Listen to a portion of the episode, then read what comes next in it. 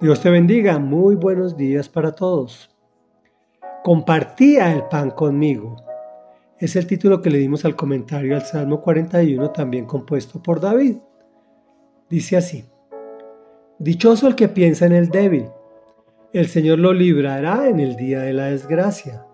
El Señor lo protegerá y lo mantendrá con vida. Lo hará dichoso en la tierra y no lo entregará al capricho de sus adversarios. El Señor lo confortará cuando esté enfermo y lo alentará en el lecho del dolor. Yo he dicho, Señor, compadécete de mí. Sáname, pues contra ti he pecado. Con saña dicen de mí mis enemigos, ¿cuándo se morirá? ¿Cuándo pasará el olvido? Si vienen a verme, no son sinceros. Recogen calumnias y salen a contarlas. Mis enemigos se juntan y cuchichean contra mí. Me hacen responsable de mi mal. Dicen, lo que le ha sobrevenido es cosa del demonio. De esa cama no volverá a levantarse. Hasta mi mejor amigo, en quien yo confiaba y que compartía el pan conmigo, me ha puesto la zancadilla. Pero tú, Señor, compadécete de mí. Haz que vuelva a levantarme para darle su merecido. En esto sabré que te he agradado, en que mi enemigo no triunfe sobre mí. Por mi integridad habrás de sostenerme, y en tu presencia me mantendrás para siempre. Bendito sea el Señor, el Dios de Israel, por los siglos de los siglos. Amén y amén. Comentario. El diseño inteligente, es decir, el diseño de Dios, tiene muchas aristas. En este caso nos dice que ayudar al débil nos hará venturosos, pero a la vez nos muestra que seremos débiles frente a otras circunstancias, en las cuales el Señor actuará para protegernos y lo más probable es que envíe a alguien que haga por nosotros lo que hicimos por ese débil. O sea, ojo con el débil. David siempre se acerca en oración a Dios con humildad, reconociendo sus faltas y solicitando su ayuda. Y después cuenta toda su tragedia, que no fue poca. Gente que lo visita para recoger chismes y calumniarlo.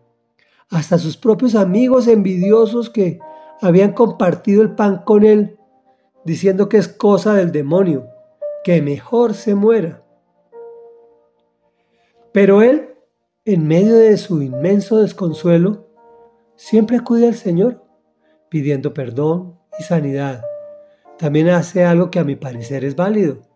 Le recuerda sus actos de integridad, por los cuales reclama con humildad su soporte y su presencia. Reflexión. En medio de las situaciones más difíciles, David alaba y bendice al Señor Dios Todopoderoso y es lo que debes hacer tú por los siglos de los siglos. Oremos. Bendito Rey Dios, bendito Señor de la gloria, bendito Padre nuestro que estás en los cielos.